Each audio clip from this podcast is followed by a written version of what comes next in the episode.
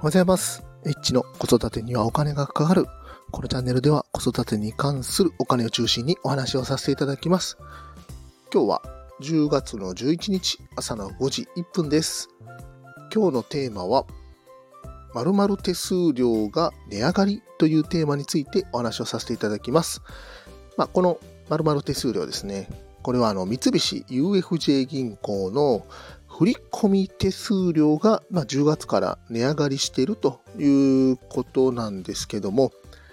皆さん、あの、振込とか、あの、どうされてますでしょうか？まあ、僕はですね、えっ、とね、イオン銀行というのを使っておりまして、振込手数料っていうのは、まあ、ほぼほぼ払ってないんですけども、この振込手数料の値上がりというのがですね、結構すごい値上がり幅でちょっとびっくりしたので、このテーマにさせていただきました。まあ、具体的にね、何が上がっているかっていうと、店頭窓口での振り込み、まあね、使う方少ないと思うんですよね。例えば、ね、何千万とかね、振り込みするとか、まあそんなんであれば、えっ、ー、とね、まあそういう振込手数料を払ってでもね、店頭でやる風になると思うんですけども、まあ基本的にはね、ATM 使ってキャッシュカードで振り込みということなので、まあそれについてはね、ほとんど、あの、値上がり幅っていうのは少ないんですけども、店頭で振り込みをするというのであればですね、同一銀行で330円だった振込手数料が880円に値上がりするということでですね、約2.5倍値上がりしているということですね。まあこれはもうどういうことを言ってるかっていうと、もう店頭で振り込むなというのをあの銀行側が言っているということなので、まあね、まあ依頼、あんまりね、いらっしゃらないと思いますけども、まあ銀行で、えー、っとね、店頭で振り込むということは、そもそもね、あの、良くないことじゃないかなと思います。で、このね、銀行っていうのがね、まあ僕も実際銀行で働いたことないので、あんまりよくわかってないんですけども、非常に無駄な経費が多い、まあ、業種じゃないかなと、まあ、旗から見てて思ってます。で、まずこれ何かっていうと、立地です。銀行の立地。皆さん銀行はどこにあるかっていうと、えあの駅前の超一等地にやっぱり銀行っていうのがあるんですよね。うんで、こそそんなね、あの、場所いるのかなと。まあ、それはね、あの使う側にしたら便利なので、まあ、いいことだとは思うんですけども、かなりね、あの、まあ、土地代というか、例えばテナント料っていうかね、まあ、そういうのがかかると思いますんで、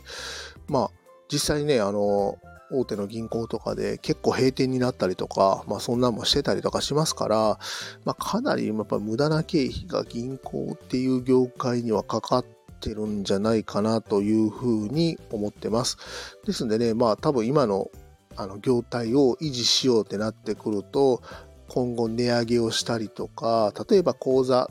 使ってない口座を持ってるとお金がかかるとか、まあそういうことがね、どんどんどんどん起こってくると思いますんで、まあ銀行の見直しっていうのは、あの、非常に大事になってくるんじゃないかなと思いますので、まあ一度ね、あの、自分が使ってる銀行ってどんなのかなっていうのを確認するだけでもいいんじゃないかなと思います。で、私、ね、あの、先ほども申し上げた通り、まあ基本的に使ってる銀行っていうのがイオン銀行です。イオン銀行ってご存知ですかね？あの結構ね、あの、まあ、いわゆるね、あの流通系のイオンがやっている銀行なんですけども、割とね、いろいろと、あの、いい面がありましてですね、私、イオン銀行のあのプレ、プラチナステージというものになっております。まあ、あの、これ実はね、あの、住宅ローンをイオン銀行で組んでおりまして、